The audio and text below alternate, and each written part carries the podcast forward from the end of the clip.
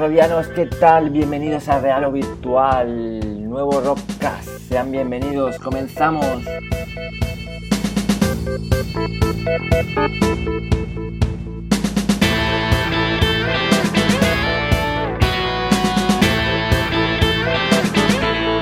Muy buenas, Harold. Hola, ¿qué tal Alejandro? Muy buenas a todos. Aquí estamos otra semana más y la verdad es que hemos tenido bastantes cosas. Hemos tenido impresiones de Steam Days, han llegado Global Game Jam, donde se han presentado una multitud de demos y juegos independientes con soporte para Oculus Rift. Hemos tenido también un preview y noticias de Brase por parte de Raro Virtual. Han seguido saliendo nuevos anuncios de juegos que soportarán Oculus Rift. Por lo visto, nadie se quiere quedar sin subirse al carro. Y bueno, y en especial hoy tendremos a Masak desde Brooklyn, Nueva York, un experto del arte virtual y creador de la música de Rockcast, con el que hablaremos sobre el cine y las posibilidades que ofrece de cara a la realidad virtual.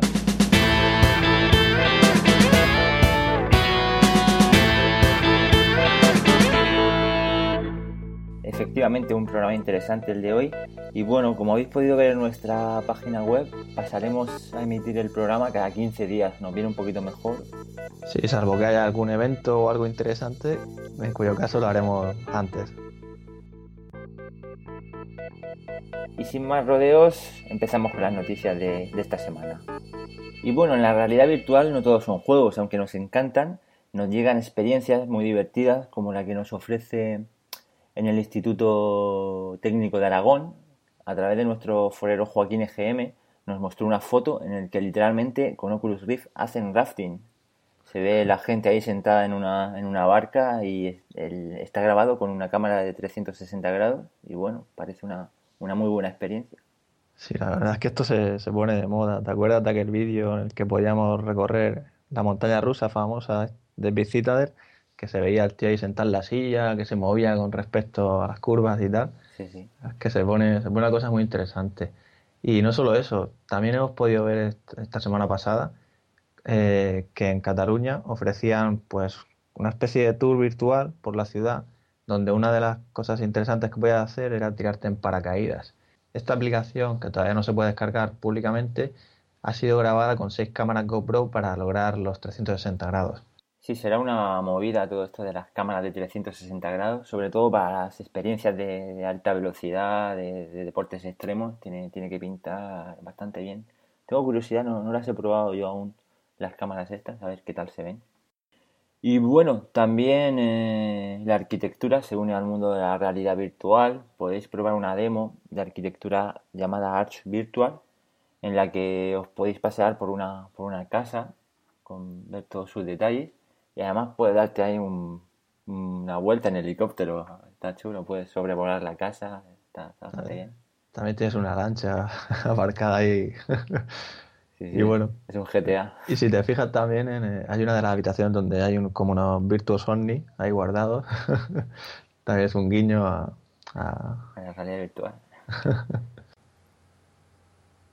Hablamos ahora de realidad aumentada de la mano de Google diseña un juego en game, no sé si se acuerdan, hace tiempo estaba muy de moda los juegos estos de buscar tesoros, habían foros, páginas en internet que la gente escondía un, tesoro o algún objeto y daban pistas y los, los tenían que buscar. La persona que lo, que lo encontraba añadía otra cosa y lo, escondía y de, nuevo, y de nuevo ponía pistas. Y Google hace algo parecido a través de sus, de sus gafas se pueden, se pueden encontrar pistas, localizaciones por GPS, hay vídeos en YouTube que te da, que te da indicios, utilizan las redes sociales y es algo interesante, habrá un, un premio para, para, el que encuentre el tesoro. Sí, pinta, pinta muy bien esto de la realidad aumentada.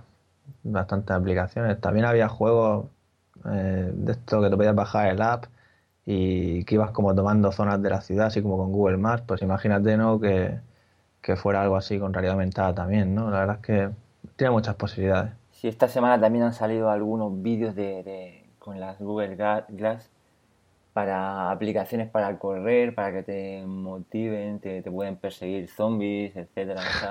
Está, está, chulo.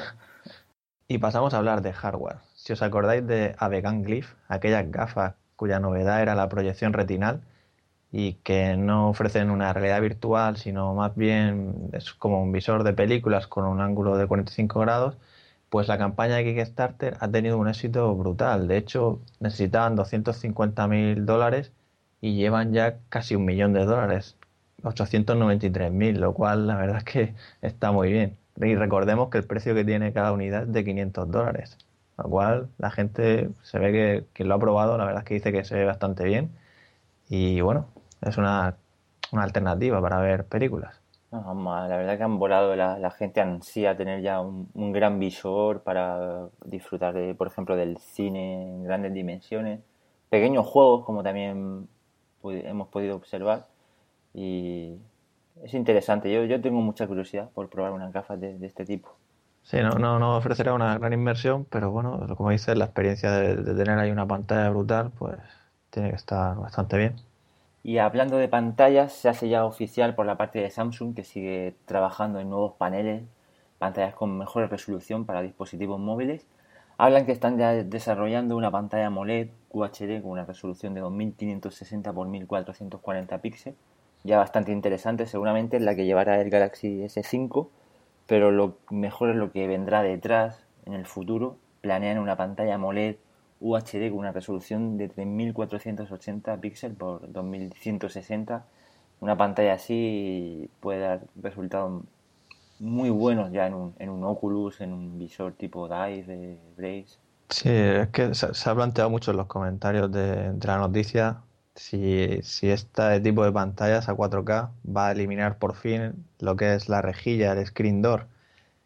Y bueno, yo creo que después de la experiencia he visto una pantalla Full HD, o sea, de 1920 por 1080, pues la verdad es que yo ahí ya, yo para mí ya era más que suficiente, ¿no? imaginando cuatro veces eso, la verdad que... Yo creo que, que apenas se tiene que notar. Y bueno, la verdad es que grandes ideas han comentado en los comentarios de técnicas para intentar disimular este efecto rejilla, ¿no?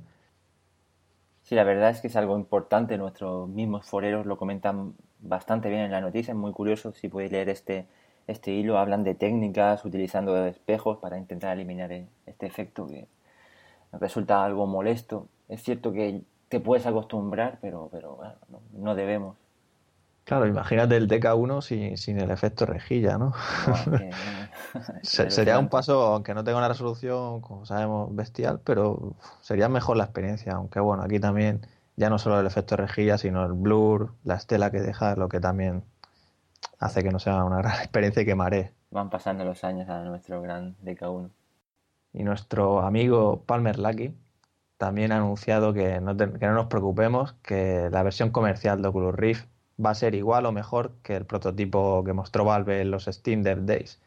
Y la verdad es que esto nos hace, nos hace emocionarnos ¿no? en pensar lo que está por llegar.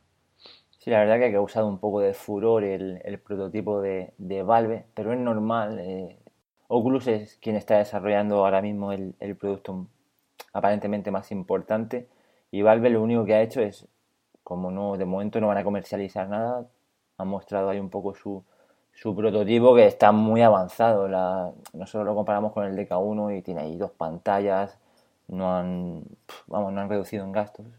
Sí, han tratado de experimentar eso, las posibilidades de la realidad virtual. Y bueno, yo creo que bastantes cosas interesantes que luego hablaremos más tarde. Pasamos ahora a Brace. Dos cosas importantes. Para los que no lo habéis hecho, os recomendamos que leáis el, preview que hace Juanlo, es muy interesante, viene bastante detallado, nosotros lo hemos podido probar y estamos bastante encantados, sobre todo con la calidad técnica de, la imagen respecto al, al DK1. Y bueno, en el foro se ha armado un poquito de revuelo con la noticia del precio, lo de los 99 euros más impuestos. Para los que participaron en la campaña de Kickstarter, bueno, le saldrá bastante más barato, 48 o 64 libras más gastos de, envío. Y claro, se tratará de una carcasa de bastante calidad, la que se ajustará bastante bien, podemos mover las lentes y vendrá además con carcasas personalizadas para los distintos móviles, de modo que puede estar justificado este, este precio. Sí, a priori el precio nos puede parecer un tanto elevado en comparación con Duro Dive, que sale por unos 60 euros con gastos de envío, pero hay que tener en cuenta, pues eso, la, diferencia de calidad. Hay algunos foreros que comentaban que con el propio Duro Dive, pues no aguantaban mucho tiempo, se mareaban. Y bueno, también es que las lentes del Duro Dive son muy pequeñitas comparadas con las de Brace y no solo eso, también hay que tener en cuenta que es una carcasa que nos durará tiempo. Supuestamente, si vamos cambiando el móvil, pues ya nos vamos actualizando el dispositivo, disfrutamos de mejor pantalla, de una mejor calidad. Y bueno, hay que tener en cuenta también que el propio gerente se ha, comentado que han apostado por la definición por encima de la inversión. Es decir, que se trata de un dispositivo más bien enfocado a pasar muchas horas con él, ¿no? Y imagínate ver películas y jugar con juegos. Y finalmente lo que comenta Miguel es que están ya cerca de tener todas las especificaciones, especificaciones industriales del mismo y que es, espectacular, que, han, que, han, tenido grandes mejoras en la calidad y que confían en que marcará un antes y un después en el mundo de la realidad virtual. La verdad es que les deseamos mucha suerte y no, tenemos muchas ganas de ver esas nuevas mejoras. Sí, el producto se acerca, de hecho van a abrir la web eh, a mediados de febrero en principio y no tardarán mucho en enviar primero las, las unidades de la campaña Kickstarter eh, y luego ya los siguientes pedidos se, podrá comprar en breve. Y en el último Rockcast estuvimos hablando mucho sobre los andadores con Rescue Gamer, dado que él se había construido uno casero y la verdad es que comentábamos de si, se, si era si era real, ¿no? Hacer strafe en los juegos. Y bueno, sea real o no, sí que hemos podido comprobar que los andadores como Virtu y Sony lo están considerando. Y bueno, tenemos un nuevo vídeo en el que se ve cómo hacen strafe, cómo giran 180 grados rápidamente, cómo corren, cómo saltan. En fin, en definitiva, todos esos movimientos que nos vienen muy bien de cara a la inmersión para la realidad virtual. Sí, sobre todo para los shooters. Hablamos ahora de software para los que tenemos Oculus, sabéis lo engorroso que puede resultar a veces cuando estás eh, configurando cosas, eh, ver el escritorio desde el Oculus, te tienes que quitar las gafas, tocar parámetros, te lo pones de nuevo, te lo quitas, ajustas. Pues hay un proyecto español súper ambicioso, se llama The Gate. Se trata de un escritorio virtual en el que podemos manejar nuestras fotos, eh, navegar a través de carpetas, ver películas, demos, vídeos, en definitiva, todo un escritorio virtual que aportará gran comodidad. El manejo se hace a través de un smartphone, por ejemplo, ah, de manera táctil, por lo que resultará muy fácil ir moviéndonos de un menú, a otro. Es justo lo que decías, cuando estás probando demos o enseñándole el casco a alguien, yo siempre le digo, cierra los ojos, espérate un segundo, vale, ya ábrelos, ¿no? Ya te he puesto la demo, por no ver el escritorio ahí que, nos da una paranoia, ¿no? Al no verlo con, con el efecto estereoscópico. Y y bueno, esta, esta aplicación pinta muy bien para ese tipo de cosas, ¿no? Ya no solo ver fotos y tal, sino tener organizadas nuestras demos, nuestros juegos y poder ejecutarlas y salirnos de ellas, cambiar sin que tenés que quitarnos el propio dispositivo de realidad virtual. Y puestos a imaginar, yo no sé si llegará algún día, pero yo, por ejemplo, pues suelo trabajar con dos pantallas, ¿no? Y me imagino las posibilidades que puede tener esta aplicación de cara a tener ahí múltiples pantallas delante de ti que son virtuales y que no te molestan físicamente. Y no sé, no, sé si me vería yo ahí programando o escribiendo. Es curioso, ¿no? Imaginarte ahí. No, no me lo veo todavía, pero bueno, habrá que estar atento a este tipo de proyectos. Tampoco imagino la resolución que necesitas para programar en un Oculus. Madre mía.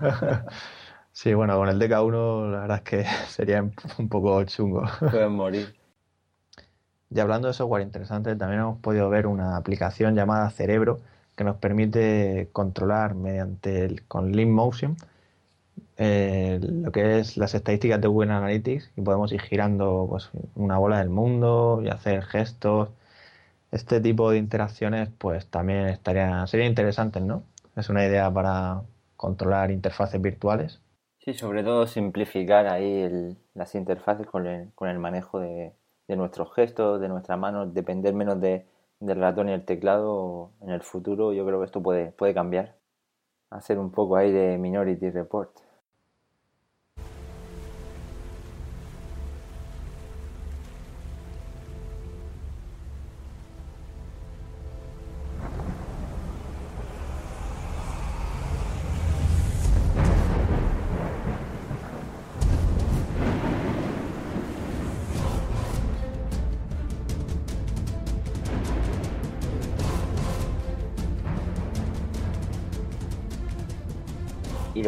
Es Solus, un juego que nos recuerda un poco al planeta de los simios, la ambientación y fotografía de las crónicas de Riddick.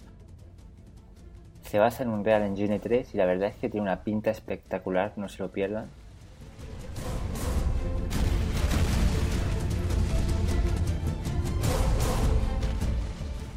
Se trata de una aventura en la que tendremos que explorar este extraño planeta con cambios dinámicos en la meteorología, con desastres naturales y donde, como podemos ver, prima la inmersión y la verdad es que desde verlo desde dentro tiene que ser muy curioso. Y novedades por parte de Gallery. Ha sido elegido para juego Steam después de la campaña Greenlight y por otro lado hablan del audio, dicen que lo van a mejorar, puesto que es una gran experiencia de realidad virtual, el sonido no puede ser menos. Como dice nuestro amigo George Lucas, el sonido es el 50% del cine. Han metido ahí a un colega que parece que controla, un tal Joel Green, ex diseñador de audio de BioWare, y va a intentar hacer algo con sonido binaural o otra cosa llamada Heat Relative Transfer Function. Y a ver qué tal, la verdad que puede molar. Sí, para el GS de marzo comentan que mostrarán dichos avances y a ver si tenemos ocasión de ver el juego también funcionando con STEM. Achieved with CryEngine.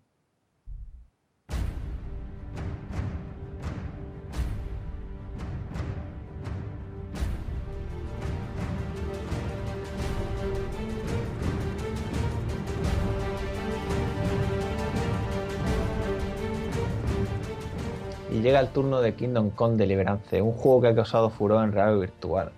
Se han vendido bastantes copias, todo el mundo estaba hablando sobre él y bueno, tras ver ese vídeo, la verdad es que a mí también me han entrado muchas ganas de hacerme con él. Y se trata de, una, de un first person shooter, o sea, un juego en primera persona de la época medieval. Y basado en un sandbox y según afirman, eh, ofrece la libertad de Skyrim, la ambientación de Moon and Blade, la narrativa de The Witcher y Red Dead Redemption y la mecánica de combate de Dark Souls en un mismo juego.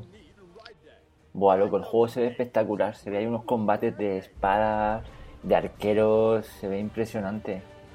Yo no me quiero imaginar ahí abordando un castillo, subiendo ahí por las escaleras, metiéndote ahí en medio de, una pelea. Sí, sí, transportarte de lleno a esa época. Que claro, no es lo mismo jugar. O sea, si este juego no, no lleva soporte para el Google Rift, nos llamaría la atención también pero no tanto ¿no? como ponerse dentro de ahí. Y esos combates con espada ahí en primera persona, que según comentan eh, han innovado este tipo de, sistema de melee. Que bueno, aquellos que hayan jugado a Chivalry o War of the Roses sabrán que este tipo de, peleas así con espadas, pues la verdad es que son bastante entretenidos. Aunque en el caso de estos juegos es simplemente darle unos botones, ¿no? Yo espero que combinándolo con Hydra o STEM pues, que si lo, si lo implementan con eso, es que el juego se multiplica aún más. Bueno, sin palabras, la verdad. Añadir que en su campaña Kickstarter no van a tener mucho problema, de hecho ya han superado el, el objetivo, eran 300.000 y llevan prácticamente el doble, de modo que el juego será realidad, esperemos que no se retrase mucho y podamos disfrutar pronto. Sí, la fecha de salida, según comentan, será para finales de 2015, así que todavía que habrá que esperar un poco. Andre, my love, what I'm about to say will confuse you a lot, but you have to pay extreme attention. Everything you see does not exist. You had Alzheimer's and were losing all of your memory, babe. I didn't know what to do anymore, and I was afraid you were going to forget about me, about us. This is why I created Loading Human to preserve your memory and transfer it to a digital brain. To complete the transfer, you will have to live once more your entire existence in every detail. You have to do this, babe, or we'll both die. Ahora hablamos de una aventura gráfica que promete. Se llama Loading Human y su autor lo define como una aventura gráfica de la, de la vieja escuela, lo compara con Monkey Island, estas son palabras mayores, pero bueno, habrá, habrá que ver. Se trata de una, una pareja en la que el marido sufre una enfermedad degenerativa que le hace perder eh, la memoria Entonces su esposa, que ha ganado el premio Nobel en, ciencias, desarrolla un sistema para traspasar su memoria a un robot y así no perder todo este tipo de recuerdos. El problema es que el cerebro del colega está bastante cascado y es difícil de recuperar. Y es ahí cuando entra ella en el, en el juego, de modo que fusiona sus, sus recuerdos con los suyos, digamos que interconexionan los cerebros y a partir de aquí comienza la, trama. Luego el marido va a descubrir que realmente su mujer no era lo, que esperaba. Y bueno, la aventura, si veis los vídeos, tiene bastante pinta porque eh, interactúas con el oído, con tus gestos, eh, vas a poder funcionar con, con STEM, puedes coger multitud de, de, objetos, pistas. La verdad que tiene una, una pintaza impresionante. Lo que has dicho de fusionar los cerebros me recuerda a la película de Pacific Ring. Peliculaza. Sí, y sí, es la posibilidad de interactuar y que es un juego diseñado específicamente para realidad virtual abre muchas posibilidades, ¿no? Ver la... ¿Qué, nos ofrecen, no? De interacción con los objetos y tal. Sí, es un género que a, mí hay dos, bueno, tres géneros que son los simuladores, los juegos de terror y las aventuras gráficas. Se, van, a, se van a multiplicar en calidad, en, en inmersión. Así que le seguiremos bien la pista. Tenemos ganas de que llegue ya Star Citizen, de que salga ese módulo de combate, pero de mientras podemos hacernos una idea de, la experiencia de combate de naves con Darfield Alpha, que ha mostrado, bueno, que ha, sacado una demo pública en la que podemos jugar un poco, de hecho creo que son 60 segundos lo que nos dura, y hacernos una idea de este combate estelar. Sí, yo la probé ayer, es un poco rayante que se acabe la demo tan, tan rápida, tienes que estar todo el rato reiniciándola, pero otro juego más del espacio en el que puedes volar, en el que puedes experimentar la inmensidad del espacio, puedes disparar y esperaremos. No me ha convencido del todo, pero le daremos su oportunidad.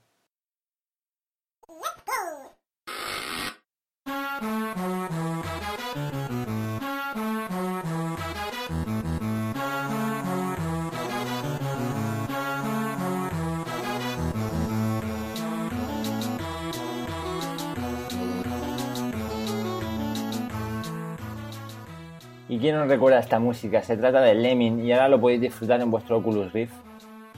Podéis acceder al enlace de la demo desde nuestra web.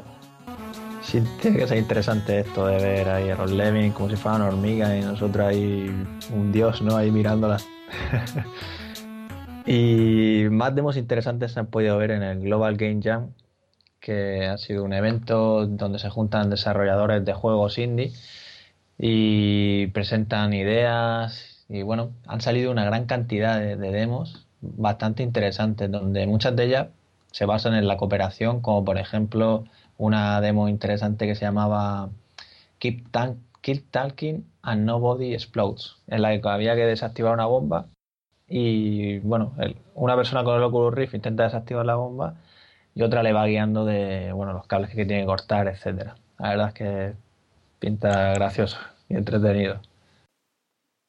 Por otro lado, Sergio Hidalgo sigue trabajando en Drill Hall, que renueva su web y además pone nuevas fotografías en las que se ve una mejora de resolución, mejores texturas.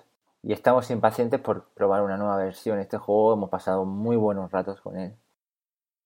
Por otro lado, SidSense ha anunciado que Portal 2 tendrá soporte oficial para STEM y Oculus Rift, lo cual son grandes noticias a quien no, le, quien no ha disfrutado ahí resolviendo puzzles, calentándose la cabeza con los portales pues imaginemos, ¿no? Estos movimientos tan rápidos de cruzar de un portal a otro con el Oculus Rift. Tiene que ser algo muy, muy guapo. Este juego es otra joya de Valve. Tú imagínate ahí con Steam jugando en cooperative, cada uno con su casco. Buah, es una maldita locura. Sí, apuntar ahí con tu Sten o, o sea, con tu Hydra y poner el portal donde tú quieras, ver ahí cómo mueves el arma. Muy chulo. Otra cosa interesante han sido las palabras de Mike Campbell, responsable de Epic Games, que ha dicho en una entrevista reciente, donde comenta las posibilidades de la realidad virtual en este año. Y una de las cosas interesantes que dice es que para que la realidad virtual se dé a conocer y todo el mundo hable de ella, pues debe llegar a las consolas.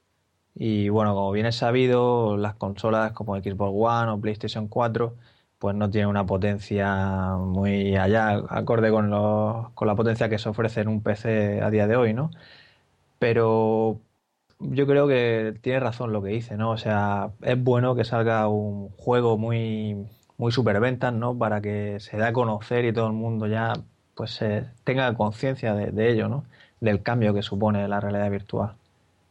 Sí, un juego triple A, porque ahora mismo hay juegos que son muy impresionantes, pero no dejan de ser un poco simplones en cierta medida.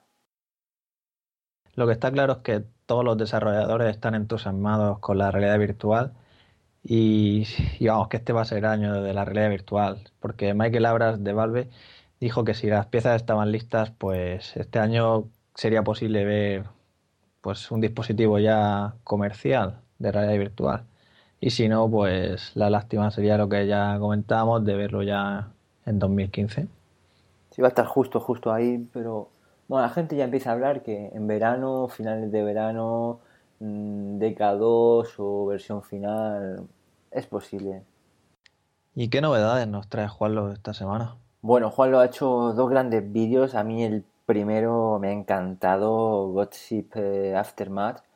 Se trata de un juego futurista en el que nos embarcamos en una nave y te metes en la piel de un astronauta que simula ahí perfectamente el casco. De, vamos, estás literalmente dentro y investigamos una, una nave que está que ha sucedido algo, toda la tripulación ha muerto, está como abandonada y llegamos desde otra, embarcamos dentro y una pasada la ambientación, el sonido que tiene altamente recomendada. Yo de hecho vi la demo y al rato me, me compré el juego, me he comprado la, la edición Ghost Shift Aftermath. Eh, hay que destacar que es la nueva iniciativa de que ahora todos los vídeos están en su versión habitual 2D y en su versión 3D, donde podemos ver el vídeo con nuestro Oculus Rift o nuestra carcasa como Duro Beast Dive, Brace en un futuro, o 3Deva también en un futuro. Y más, la verdad es que es, muy buena iniciativa y nos ha gustado poder ponernos el Oculus y ver pues lo que veía Juanlo, ¿no? que es lo que te llama la atención cuando ves el vídeo 2D. Y luego, por otro lado, otro gran vídeo eh, es que podemos entrar en la cueva de Batman. Bueno, la demo es alucinante, solo tenéis que ver a, Juanlo, ha, flipado con los hologramas en, en 3D, podemos ver el Batmóvil, es impresionante la, la recreación, los murciélagos, la ambientación, una pasada esa, altamente recomendada la podéis bajar desde, la web. A ver, si sacan una versión de juego de Batman, ¿no? sería alucinante.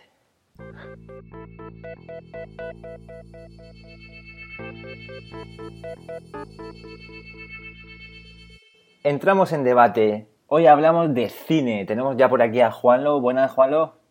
Hola, ¿qué tal? Muy buenas, Robianos. Y tenemos a un invitado muy especial porque se trata de Pedro. Buenas, Pedro. Hola, ¿qué tal? Muy buenas.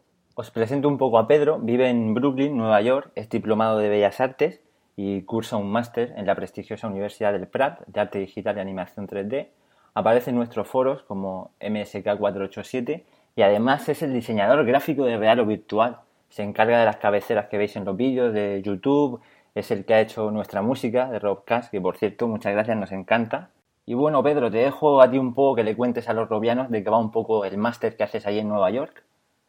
Pues nada, sí, como tú has dicho, yo empecé estudiando Bellas Artes en la Universidad de Murcia y me interesé mucho por el cine.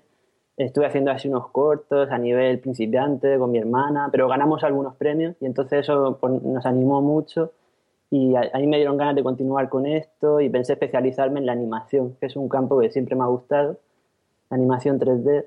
Y nada, empecé a mirar máster, este me convenció mucho y me vine aquí. Y nada, estoy a punto de acabarlo y estoy haciendo una tesis que va a ser un cortometraje de unos cuatro minutos, ya la veréis por ahí.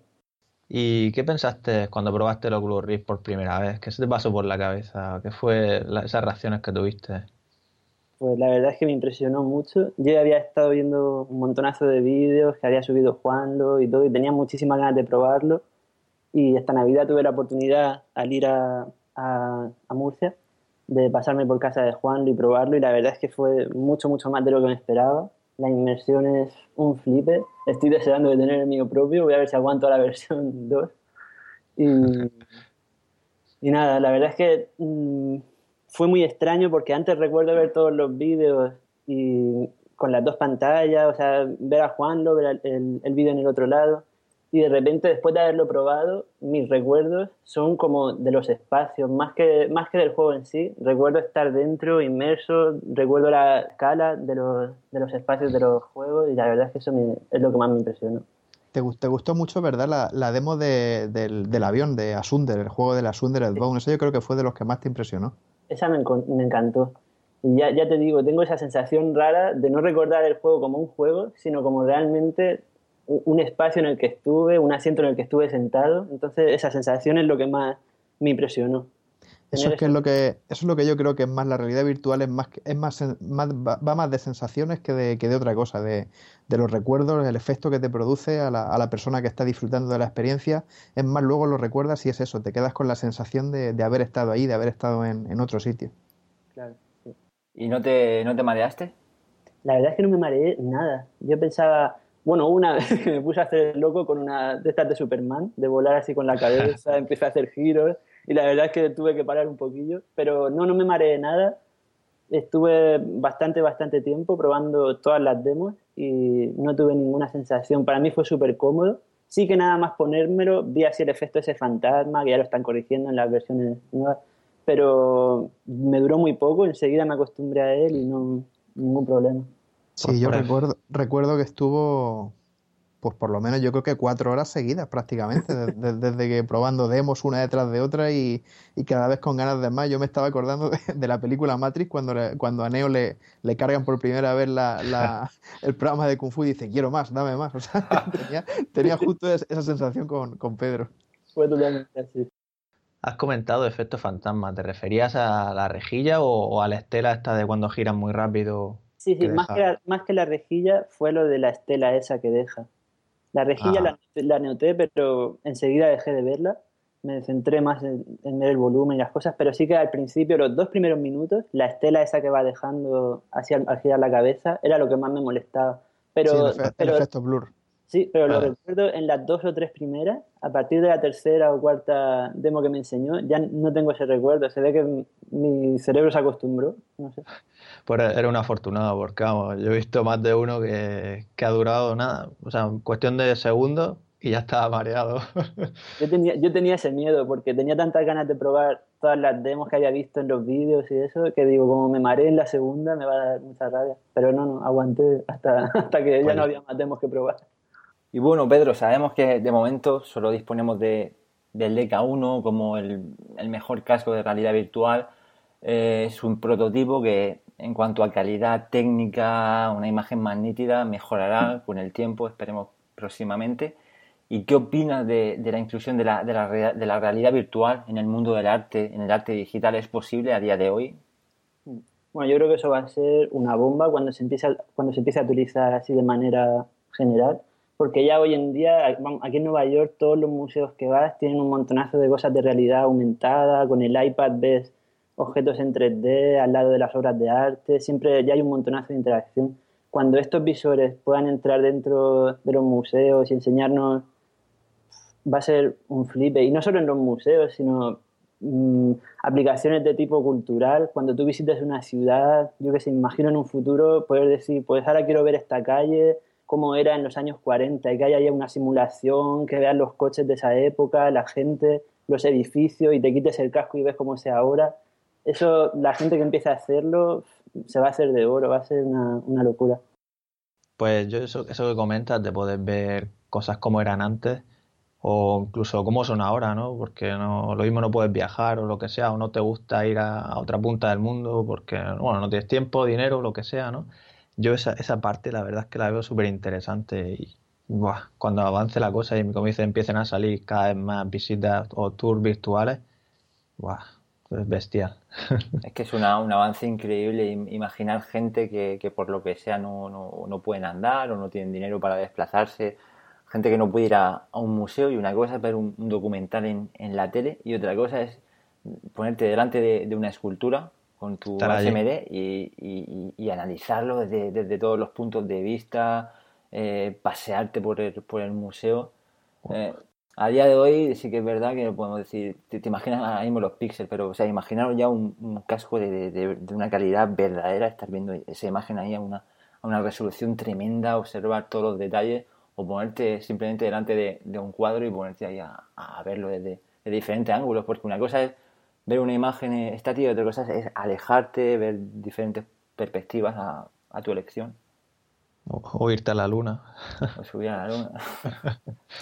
Es la, frase que hemos usado muchas veces en las noticias, que yo no me canso de ponerla, que es que la realidad virtual va a cambiar el mundo y, va a cambiarlo absolutamente todo, a todos los niveles, no va a haber nada que se escape. O sea, va, a entrar en nuestras vidas, va a ser algo tan habitual pues como ahora mismo como enviar un correo electrónico. Va, a suponer, va a suponer pues el, el, siguiente gran salto de la humanidad, así de claro. Sí, sobre todo los artistas también cuando cuando salgan también cascos de realidad aumentada que utilicen así el sistema de Oculus, de poder añadir cosas a, la propia visión que tienes delante. Imagínate, por ejemplo, yo que sé, un concierto, los efectos especiales, los focos, todo eso se podría meter digitalmente en tu visor y poder hacer, yo que sé, cosas con fuego que ni siquiera exista, meter ahí un montonazo de, efectos. Eso va, a ser una, una revolución, yo creo. Va, muchísimo, muchísimo juego. Y otra cosa, Pedro, yo siento especial interés, me pregunto, como e, el arte puro en sí, al igual que hay esculturas, hay cuadros, el, puro arte con, con Oculus Rift, con, con la realidad virtual, ¿tú crees que se pueden crear obras, igual que en, ahora en museos hay una sección que es el arte digital? ¿Qué, ¿Qué cosas te imaginas que se pueden hacer? bueno, que se pueden hacer y que ya se están haciendo, porque yo vi el otro día, por ejemplo, un vídeo de una performance que ya se ha creado con, con Oculus Rift. Trataba de dos personas, un hombre y una mujer, se ponían un casco cada uno de Oculus, con cámaras, le habían integrado unas cámaras delante, y cada uno estaba viendo, eh, se mezclaba un Oculus con el otro, no sé si me explico, y cada uno veía la visión de la otra persona. Entonces el hombre se ponía en el cuerpo de la mujer y la mujer se ponía en el cuerpo del hombre y realizaban una serie de movimientos al mismo tiempo. Por ejemplo, si uno se tocaba un brazo, la otra persona tenía que hacer lo mismo. Entonces es como si tocaras el brazo pensando que eres la otra persona. Era una cosa así muy, muy rara. O sea, que imagínate las posibilidades que va a tener para los artistas que se les ocurran así este tipo de experimentos. Son también infinitas. Eh, esa obra me llamó mucho la atención. Y es la primera cosa que he visto ya de utilizar el óculo como puramente una performance en el mundo del arte. O sea que van a salir muchísimas cosas, estoy seguro. Sí, yo es que no, no, no le veo límites al, arte digital. Yo que sé, es que me, me, imagino, por ejemplo, cuando las limitaciones son un impedimento a la hora de realizar, yo que sé, una escultura. Imagínate poder modelar algo infinitamente grande con materiales que a los que no puedes acceder, hacerlo virtualmente. Me imagino que, te refieres a algo es que me acaba de venir la imagen a la cabeza, por ejemplo, una estatua, una escultura en la cual la base eh, no sea capaz de sostener el resto de la estructura. Eso eh, no lo puedes fabricar, pero virtualmente pues lo puedes modelar con, con alguna herramienta y, el visitante podría verla, pasearse por debajo y verla de todos los ángulos, entrar dentro, volar por encima, o sea, apreciar todos los puntos de vista que, en los que el artista haya pensado. E incluso un escultor ahora, por ejemplo, ya, como estás diciendo, no tiene por qué tener en cuenta las leyes de la gravedad o de lo que va a pesar esto. Puede hacer incluso una escultura flotante que, esté en el aire. las posibilidades van a ser muchas. Y, por ejemplo, los escultores que tengan, porque hay muchos escultores que ya tienen mucho nombre y son muy, muy famosos y pueden exponer en un espacio gigantesco y crear una serie de columnas, eh, paredes, esculturas a tamaño gigantesco, en plan instalaciones, pero hay escultores que igual no son tan conocidos, no tienen todavía ese nombre, no tienen la posibilidad de exponer en un espacio así y ahora pueden hacerlo en un espacio virtual. Y quizá alguien que vea esa obra en el espacio virtual los descubre y, se pone en contacto con ellos. Yo qué sé, para, los artistas va a ser una herramienta fundamental porque van a poder crear cosas que de otra manera para ellos sería imposible por posibilidades de dinero, de que no son todavía suficientemente famosos y no, no tienen esas oportunidades. Entonces ahora mismo esto abre las oportunidades al, al 100% para ese tipo de instalaciones, esculturas. Yo creo que esto ya, ya ocurre, ¿no? O sea, vale que hasta que no salió la, o sea, hasta que no llegó la realidad virtual, pues no podía meterse dentro, pero hacer obras, el arte en 3D, ¿no? Eso ya se viene haciendo. Cualquiera que haya jugado a juegos y tal sabrá que a boca abierto con muchas o sea, estructuras, arquitectura que hayas visto en juegos que digas, joder, ¿no? Entonces lo que quiero decir es que ahora con la realidad virtual y lo que comentas tú, pues puedes construir una cosa y si le gusta, pues a lo mejor lo llevan ya a cabo en la realidad, ¿no? Que también las posibilidades de la arquitectura y todo, muchas aplicaciones se han visto ya. Y hasta ahora la, pues la gente lo haría en la pantalla y enseñas un proyecto en la pantalla, pero no es lo mismo ver el proyecto en la pantalla que realmente ver cómo va a quedar, porque es que en el Oculus precisamente puedes ver cuál es la dimensión, qué efecto te provoca al verlo a tamaño natural ya la fase de enseñar un prototipo, un proyecto en una pantalla, pues va a desaparecer, porque lo otro va a ser mucho más real. Claro, la posibilidad de verlo en la, o sea, virtual, pero real. las posibilidades es que, es que solo, solo de imaginar eh, no, no, no, va a haber límites para, para un artista. Luego sí que siempre hay siempre conflicto en qué es arte, qué no es arte pero cualquier persona con, con, unas herramientas, con realidad aumentada, realidad virtual, imaginaos con realidad aumentada la posibilidad de, de, o sea, es que va a ser una ayuda, es que puedes calcar, vas a tener, imagínate ponerte delante de un, de un lienzo físico y, y, con realidad aumentada te, te va a decir eh, la mezcla que tienes que utilizar, te puede hacer, o sea, puedes mirar al lienzo y, y que te, y ver las líneas y tú con tu mano, imagínate trazar, o sea, todo el mundo va a poder crear arte, y bueno, pasamos un poco al mundo, al mundo del cine. Esta semana se ha hablado muchísimo de la repercusión de la realidad virtual en el cine. Y, bueno, ¿qué opinas, Pedro, de las posibilidades que, se plantean ahora? Opino que es inevitable, o sea, es algo que va a ocurrir. Va la, la realidad virtual a la fuerza se va a introducir en el mundo del cine, pero tendrá que hacerse de una manera con cuidado, porque un director de cine es el que se encarga siempre de encuadrar una imagen. Siempre hemos tenido muy, muy presente la pantalla. Para mí es súper imprescindible ver exactamente dónde la coloco, qué dejo al, al, espectador que vea, qué no dejo. Eh, coloco la imagen, la fotografía de una manera bonita. Entonces, darle el control al 100% al espectador de que mira donde le dé la gana. Sí, parece difícil. Es complicado veo, lo veo muy bien como experiencia y a la fuerza van a empezar a salir ya películas, cortometrajes de realidad virtual, pero creo que habrá que buscar también alguna manera de ir llamando la atención a diferentes puntos donde se esté desarrollando la acción para que todos tengan al final una experiencia un poquito similar. Sí, porque yo, por ejemplo, me imagino que en el fondo el, espectador seguirá sentado en su butaca y, eh, no habrá un proyector, habrá un, habrá un visor de realidad virtual pero claro, tampoco tiene sentido que, que, te tengan todo el rato con el cuello girado hacia atrás, por ejemplo. O sea, será, yo creo que más o menos la experiencia será parecida en el sentido de que la, la, escena se desarrolla delante de ti y tú en un momento dado pues podrás ampliar un poco, mirar hacia alrededor, pero al, al fin y al cabo la experiencia la tienes que tener delante. No, no, veo práctico que, que, de repente oyes una explosión por detrás, giras la cabeza y tienes que quedar un rato mirando hacia atrás para luego seguir otra vez hacia adelante. Exacto. Y además lo que yo digo, que le estaría dando al espectador ser el cámara de la película. Entonces eso es un poco peligroso porque puede haber gente que sí, que sepa mirar hacia dónde está pasando lo importante y gente que se esté perdiendo la mitad de las cosas que estén pasando. Entonces yo de momento veo que lo veo muy interesante como dar un ángulo más abierto de lo que tenemos ahora y que realmente te sientas como que estás dentro de la película pero que aún así puedas girar la cabeza hasta cierto punto para que no te pierdas la acción y seguro que empiezan a salir cosas. se podrá jugar que haya escenas más o menos fijas en las que no tengas apenas movimiento. Sí, o, por ejemplo, yo me imagino que, que, giras la cabeza y llega un punto a lo mejor en que la imagen se, se difumina, se ve en negro o se ve como dándote a entender que, que, si miras hacia atrás, pues ahí ya no hay nada, no sé. Hay muchas formas, supongo, para, para limitar lo que puede hacer el espectador. Claro, en cierto momento imagínate en El Señor de los Anillos, en, en plena batalla poder meterte justo en el medio, salta un trozo de, orco. Ahí sí que es interesante mirar, porque no, no, no, no ocurre nada importante, pero una escena que tienes que escuchar a un personaje que dice algo importante, tienes que ver algo, pero en medio, por ejemplo, de una batalla, sí que realmente ahí sí que puedes disfrutar y decir, joder, voy a ponerme aquí a ver a la izquierda, a ver cómo le cortan a este un brazo, al otro...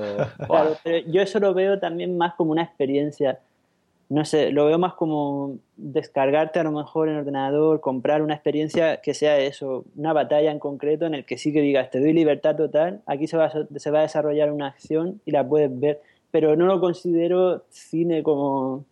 Mm, cine como tal. Claro. cine como tal. El cine como tal siempre, para eso hay un director, para eso hay un operador de cámara, porque es el que controla. Pero bueno, va a ser muy interesante ver las posibilidades que esto ofrece y ver si funciona o no funciona, o se crea una especie de subapartado dentro del mundo del cine que sean este tipo de experiencias. Pero no sé si lo llamaría cine. Porque es algo muy concreto y es algo que tú controlas al 100% y ahí está el arte, en crear algo con una fotografía bonita y unos encuadres perfectos lo, que decías ahí, me gustaría aclarar que, claro, normalmente lo que ese tipo de experiencias es porque tú las vives en primera persona y normalmente una película a lo mejor ves como una persona, el protagonista está hablando con otro y lo ves a lo mejor como si fueras tú el que está mirándole a los ojos al otro, pero de pronto cambia la toma y se está viendo a los dos desde el lado, ¿no? Entonces ese tipo de cosas yo creo que puede ser un poco locura, ¿no? De cara a lo que comentas, ¿no? No sería ya cine, porque ya... para mí, ¿sabes cómo lo veo yo? Lo veo que sería más parecido a una obra de teatro. En el sentido de que ahí el escenario es el mismo, eh, son, son escenas que duran unos minutos, luego se produce un corte, cambian el escenario, cambian el decorado, los actores entran otra vez y entonces yo lo veo más parecido a eso que, que a la típica película con constantes cambios de cámara, de perspectiva dentro de la misma escena incluso. Claro, eso va a ser muy difícil de combinar. Sí que se puede hacer un híbrido que te, pueda, te permita mirar, pues como si a lo mejor estás en un iMac, que la pantalla es tan grande que tú puedes un poco girar la cabeza. Y luego estará lo que estamos hablando, lo que, lo que acabas de decir, algo más así como una experiencia tipo obra de teatro, una acción que se desarrolla y en la que tú pues sí que decides al 100% dónde te colocas, dónde quieres verlo. Y eso también sería muy... Y bueno, y por, y por imaginar, ¿os imagináis, por ejemplo, estar en un cine hay pantalla clásica de, toda la vida, tienen las, las, gafas, que son realidad aumentada también, y tú estás viendo la película eh, perfectamente, estás mirando tu pantalla, y en ciertos momentos que a lo mejor eh, quieras eh, que, el, director te meta en primera persona, las gafas se van a poner negras o se bajan, no sé cómo funciona eso, pero que solo veas lo que, lo que ves por las gafas. Y en cierto momento ¡pap! se abre y continúa con, con lo que hay detrás.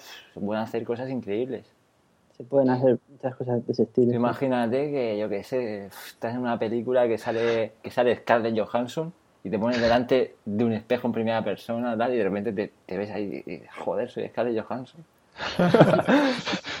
eso, eso que acabas de comentar, no lo de Scarlett Johansson, sino el ese de ir combinando, me ha recordado a la noticia esta de, de esta semana o la semana pasada, esa de la anamnesis, ese que iba jugando en la pantalla y te ponías el casco para examinar pistas y tal. Sí, se convirtió el Oculus Rift en una especie de dispositivo de realidad aumentada. O sea, tú estás mirando la pantalla y cuando quieres ver ciertas cosas lo haces a través de, del Oculus Rift. Sí, sí. Hay un tema que yo no, termino de verlo claro a la hora, ahora que estamos hablando de cine y de, y de películas en 360 grados y demás. Porque, por ejemplo, pensando en el cine 3D, la gran mayoría de las películas no se, no se filman en 3D, se, graban con una cámara normal y corriente y luego mediante postproducción se, se añade el efecto 3D. Hay casos como las del Hobbit, por ejemplo, que es, la, excepción. En ese caso sí que se ruedan con cámaras 3D en, en auténticas. Pero de cara a grabar, por ejemplo, en 360 grados, grabar, grabar 360 grados con una cámara es factible, porque ya hemos visto muchos vídeos de estos que graban con la GoPro, con unas lentes especiales, y lo adaptan al Oculus Rift para que puedas mirar a donde quieras. Pero yo lo que no entiendo es cómo se podría hacer eso para grabarlo en 3D, porque si grabas con dos cámaras en 360 grados, el problema que tienes es que hay un momento en que una cámara ve a la otra. O sea, eh, si tú estás con, girando la cabeza, llegará un momento en el que veas la otra cámara. No sé qué posible solución puede tener eso, a no ser que sea de alguna forma eliminarla digitalmente o algo por el estilo, porque yo es algo a lo que le da muchas vueltas. Sí, Efectivamente, además yo lo veo algo imposible. Será siempre algo grabar en 360 grados que se pueda, por así decirlo, falsear un efecto 3D, pero grabar en 360 grados con dos cámaras a la vez es imposible porque cuando tú giras la cabeza, tú, imagina que cada uno de tus ojos es una cámara si tú la, giras a 360 grados hacia arriba, hacia abajo, las posiciones del ojo son infinitas. No hay cámara que pueda grabar eso, es imposible. Ah, claro, porque tendrían que rotar la posición de las dos cámaras a la vez. en realidad no solo están rotando sobre un punto, están moviéndose. Entonces, eso es imposible de rodar. O sea, que siempre será en 180 grados, sí que lo veo más factible. Tú pones dos cámaras y más o menos cuando ya giren mucho hacia la izquierda, el efecto 3D se perderá un poco.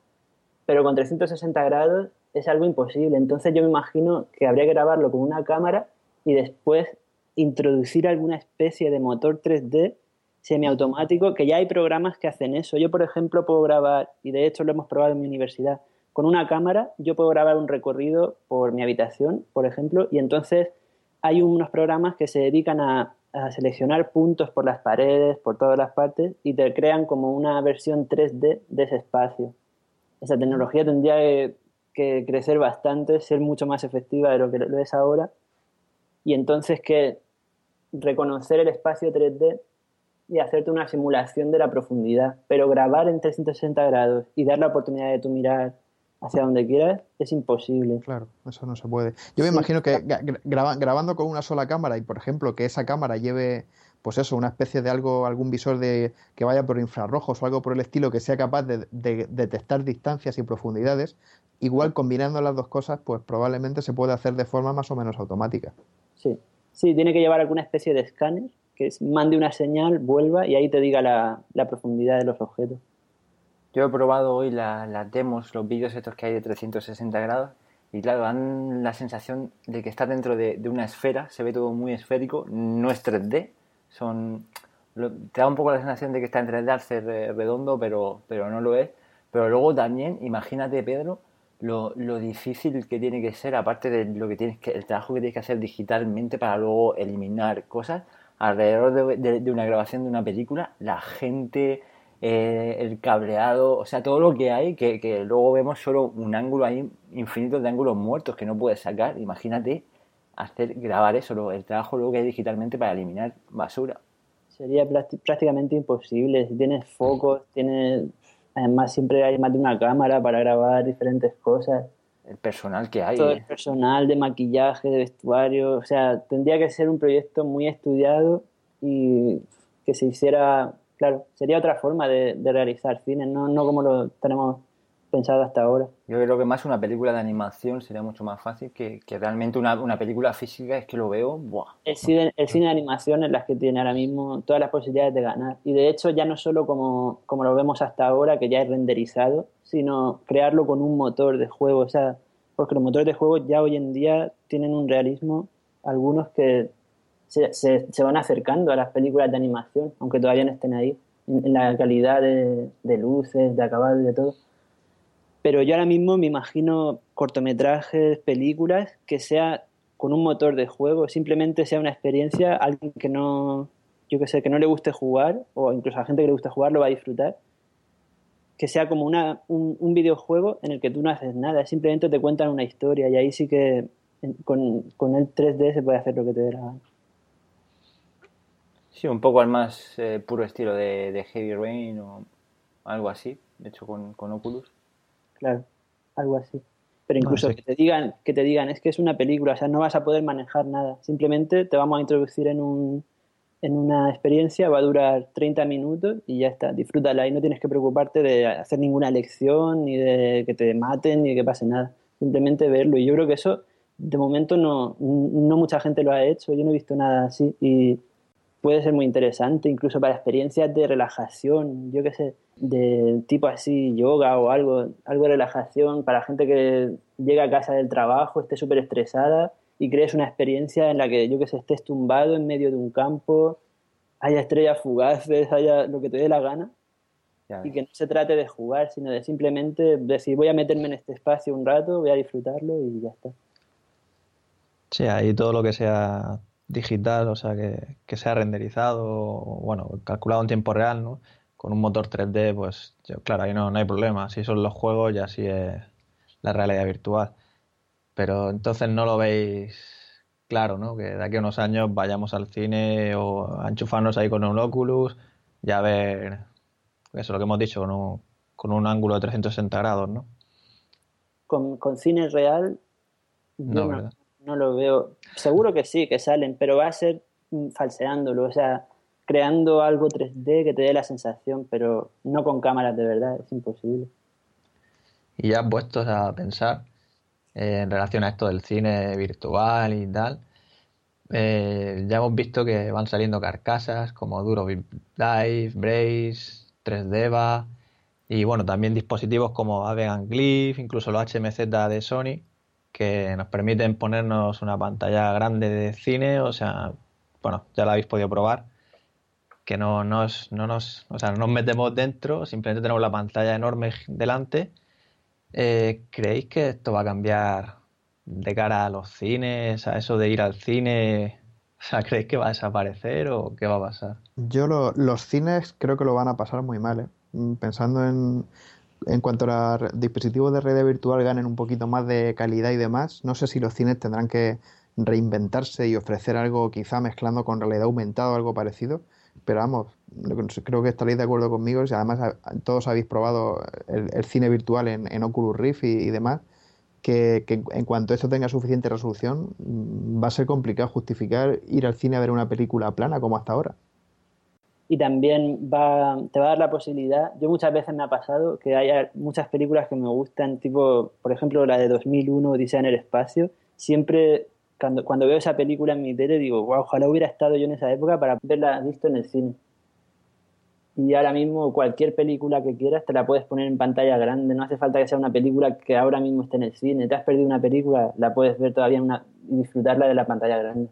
Claro, hay que tener en cuenta que no todo el mundo se puede montar en su casa un proyector con una pantalla en un salón y demás, que muchos tenemos casas pequeñas y, es complicado, pero claro, una vez que tienes un, dispositivo de, realidad virtual, pues esos problemas desaparecen.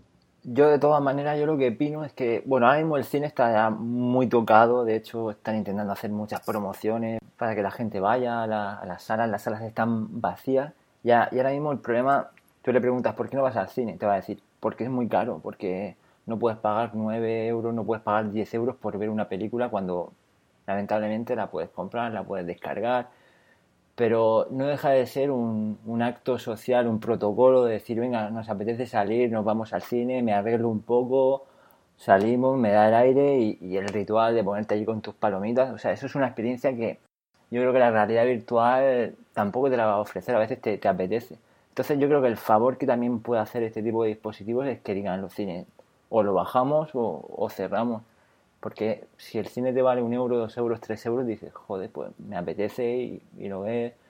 Que claro, lo, que dice Alejandro, yo lo veo así, incluso en tu casa, que tú te pongas un casco de estos de realidad virtual y tu pareja se ponga otro, y si te pones ya el sonido, los cascos, imagínate, sonido binaural, de este que estás ahí, vamos, que no te enteras de lo que dicen desde fuera, pues al final te aíslas tanto que pierdes esa experiencia de estar viendo la película y reírte, mirar a la persona que tiene al lado, por reírte más, ¿no? Comentar algo.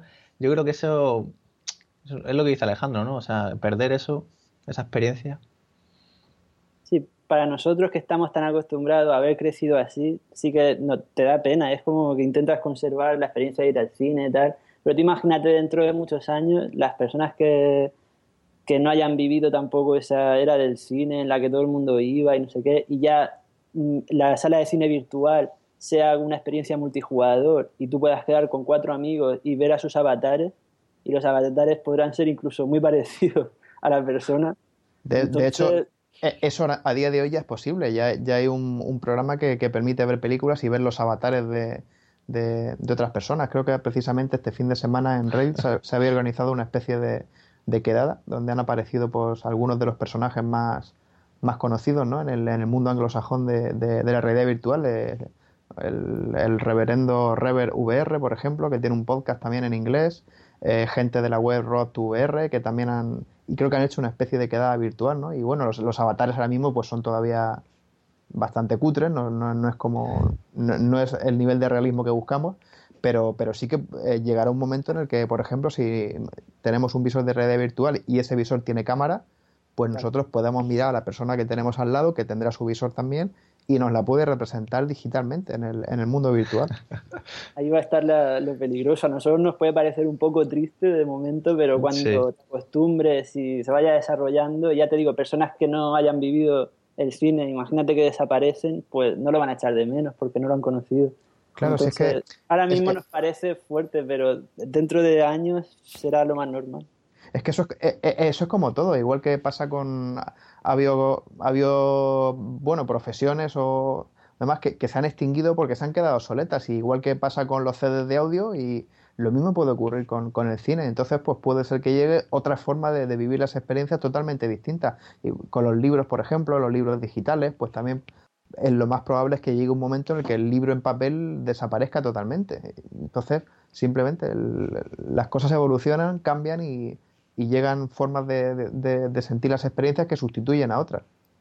Lo que ocurre es que a la gente, a los que, a los que estamos acostumbrados, que hemos vivido ya una experiencia de una forma, pues es lo que comenta Pedro, que nos puede parecer dar un poco de pena, de tristeza, si te pilla en medio de lo que es el momento de cambio, de la transición, pues sí, puede ser que, que dé un poco de nostalgia, pero así son las cosas. O sea, es que unas, unas cosas se quitan y otras vienen. Es ley de vida.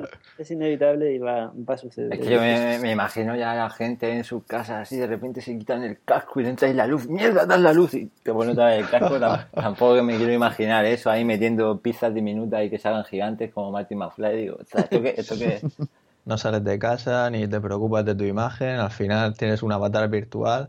Madre mía. imagínate, efectivamente, tú en casa todo el día y, y, es tu avatar el que, el que sale a la calle virtual y se relaciona virtualmente con otras personas. No, e, e, incluso cuando, cuando, cuando estos cascos sean ya algo que llevemos todo el día y que sea de realidad aumentada, tú podrás salir a la calle físicamente, pero a lo mejor no necesitas ir Mm, bien peinado o, maqui o, o maquillado, sino simplemente la gente cuando te vea, la realidad aumentada de su casco lo hará que te vea como tú quieres que te vean. Madre y a lo mejor, a lo mejor una tienda es una basura, el escaparate tal, pero con realidad aumentada se ponen unos carteles súper impresionantes yo qué sé, y, esto, y no esto, esto no, se ve, no, no, se veía esto en la película esta de, de, de Bruce Willis, los sustitutos. Correcto. Sí. No, era esa, ¿verdad? Que se veían, cada, cada uno veía a los demás como ellos querían que los vieran, ¿no? Sí, sí. Eso, eso va a llegar, yo estoy seguro. Qué mierda. Ya, es que tendrás que quitar ya el casco para decir realmente este es así, este no es así, este es un monstruo, madre mía. Ya muy, muy a lo Matrix, imagínate que al nacer ya te implementan eso en el ojo y no tienen manera de quitarte el casco. O sea, no verías la realidad jamás. Sí, o sea, no, no, no hablaríamos de un casco, imagínate ya, hablando ya en un futuro hipotético muy, muy, muy lejano, que igual nosotros ya no lo vemos, pero la posibilidad de que ya no sea necesario un casco, sino que realmente la, la interfaz de red virtual, eh, digamos, pinche a nuestra mente, o sea, estamos hablando de Matrix, Sí. y que tú no necesites llevar nada, sino que ya esa información te la, te la suministre, ¿no? O sea, esto ya es hablar muy, muy a lo bestia y muy pensando en posibilidades que no sabemos si llegarán o no, pero que en cualquier caso, si llegan, no va a ser no va a ser pronto, ni de aquí a 10 años, ni, ni 20. Me conformo Pero- con el DK2, ¿eh? De momento. sí, aquí, aquí, Paso, aquí nos conformamos con vivir las experiencias que han vivido esta gente en los, en los Steam Deep Days, que también lo comentaremos. Madre mía. Pero Vale. si ya lo, ya lo pensamos, la- los, desarrolla- los desarrolladores ya lo están pensando y no está la tecnología todavía para todo esto, pero, pero va a estar. Y llegará antes o, o después. Y bueno, vamos a poner un poco los pies en la tierra, que ya nos hemos adelantado bastante al futuro, un futuro que creemos que es lejano, o ya se verá si eso no es tan lejano. Y vamos a comentar la- las impresiones de, la- de las demos que ha- Valve ha estado mostrando a los desarrolladores en los Steam Dead Days, el pasado 15 y 16 de enero. Y entre ellos, pues hay unas que nos han llamado especialmente la, atención, que son del desarrollador de- del mod Black Mesa de Half-Life 2.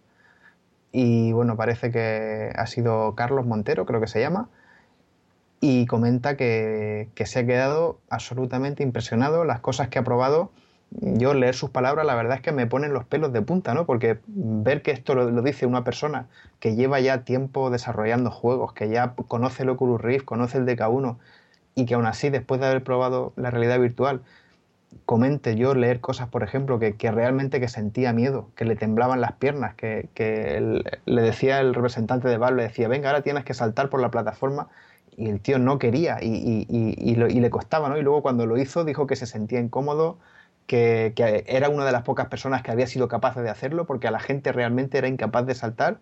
Yo no sé, eh, vosotros también habéis podido ver la, ver la noticia. Mm, ¿Qué, qué pensáis que, cómo es posible que, que- que una- un visor de realidad virtual, que todavía es un, un prototipo como el que ha montado Valve, esté ya provocando estas sensaciones en, una persona hasta el punto de, llegar a, creerse que está en el sitio, a llegar a sentir peligro, a sentir que su vida corría peligro. ¿Qué os parece? ¿Qué, pensáis que puede, que puede pasar en, en, el futuro cuando, cuando tengamos ya un visor un poco más en condiciones? yo es que cuando leí esas palabras que lo acabas de decir, la que más me llamó la impresión, desde luego, fue la que has dicho, que era, no recuerdo bien, pero creo que estabas como en una plataforma así, desde abajo tenías pues, una altura grandísima, ¿no? Un abismo o algo así. Sí, creo que fue, creo que fue una de, las primeras demos que probó, que era en una sala con una, plataforma que se encontraba a mucha altura y decía que había, creo que había páginas web por ahí eh, de fondo, ¿no? Que, que, podía verlas y entonces le dijeron que, que abandonara la plataforma, que se dejara caer al vacío.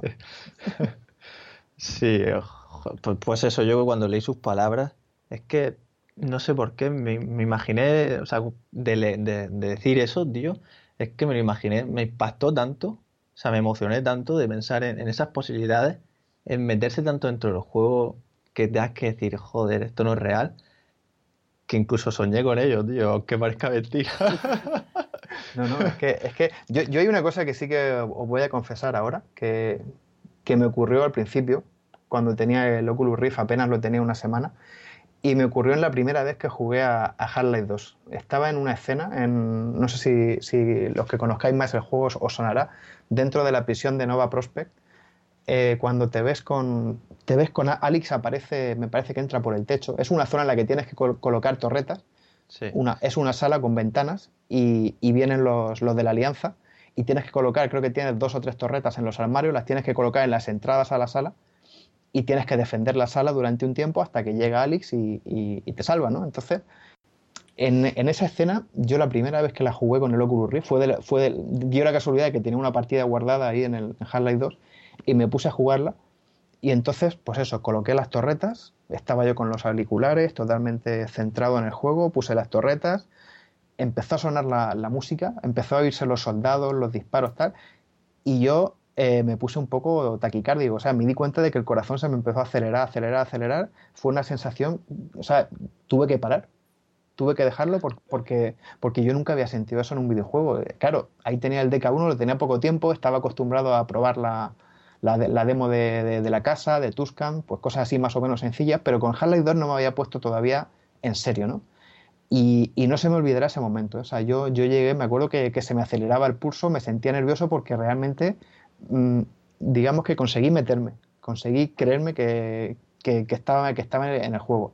Luego ya pues no me ha vuelto a pasar, la verdad. Luego ya lo, sí que mi mente ya un poco se ha, acostumbrado, ya sabe que es un videojuego, pero claro, si le añadimos, me imagino que también eso es por, por eso, ¿no? Por la, por la por la carencia de la falta de resolución que tiene el DK1, es un dispositivo todavía que, que ver los píxeles, pero yo en cierta medida comparaba la experiencia con, la de Carlos, con, lo que comentaba él de que realmente sentía añadido. Yo ahí, esa primera vez que jugué a Half-Life 2 con el Oculus, me puse, me puse un, poco, un poco nervioso, ¿eh? lo, lo, confieso ahora delante de, todos nuestros robianos que me han visto siempre en los vídeos jugando juegos de miedo en los que parece que ni siquiera parpadeo, pero yo también lo he llegado a pasar mal alguna vez.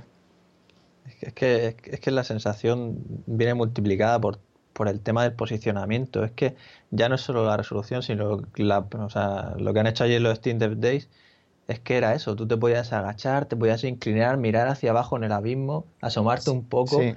Es que es una sala, es una sala en la que puedes andar, además. O sea que me imagino que, la, plataforma, tú podías andar por la plataforma, igual que los barcos piratas cuando te hacen saltar por la, saltar por la quilla, ¿no? O sea, lo mismo.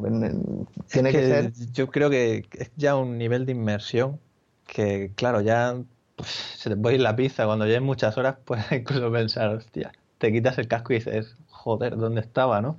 Es que es muy, muy fuerte. Son palabras que la verdad es que emocionan mucho. Para todos los que nos gusta esto, o sea, el mundo de los juegos, de meterse, de sentir otras cosas, ¿no?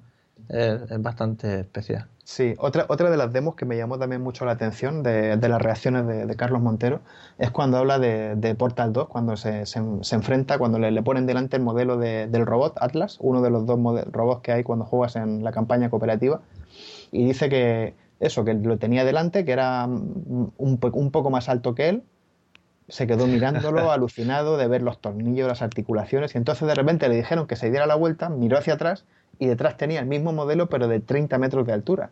Y dijo que en ese momento estuvo a punto de caerse al suelo por la impresión. O sea, se dio la vuelta, vio el robot y casi se cayó al suelo. Entonces, no sé, yo, leo estas cosas y me da mucha envidia, la verdad.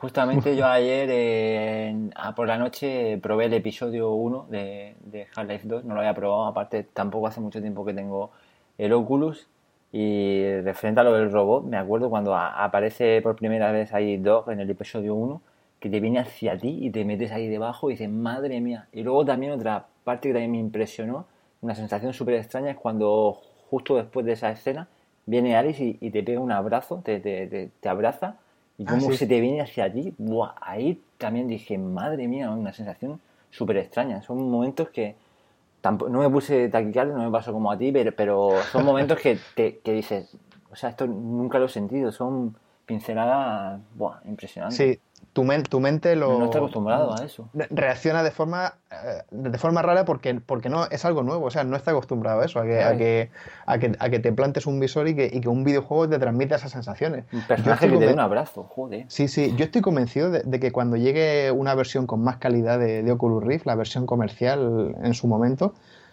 mm, vamos a sentir cosas que, nos van a sorprender un montón. Yo estoy convencido de que, de que los, videojuegos y, la, y el de las otras experiencias nos van a hacer sentir incómodos, nos van a hacer que tengamos miedo, nos van a hacer que, sintamos empatía con los personajes del, del, juego. Lo que, lo, que, lo que va a venir dentro de, no muchos años, no, o sea, no vamos a hablar de lo que hemos comentado antes de, de meternos un chip en el cerebro y demás, pero dentro de, dentro de unos meses vamos a ver cosas que nos van a dejar con la boca abierta. Y bueno, con la boca abierta me quedo yo de este programa, ha sido súper interesante, hemos hablado del cine, del arte, muchas gracias Pedro por, por participar, por los vídeos, por la música que creo que les encanta a nuestros robianos y un placer. Bueno, muchas gracias a vosotros por haber invitado a este podcast y encantado de haber estado aquí. Hasta la próxima. Bueno, yo me despido también, robianos, hasta la próxima. Pues un placer como siempre, muchas gracias por escucharnos y ya sabéis que nos vemos en el próximo episodio. Hasta la próxima. Chao, chao.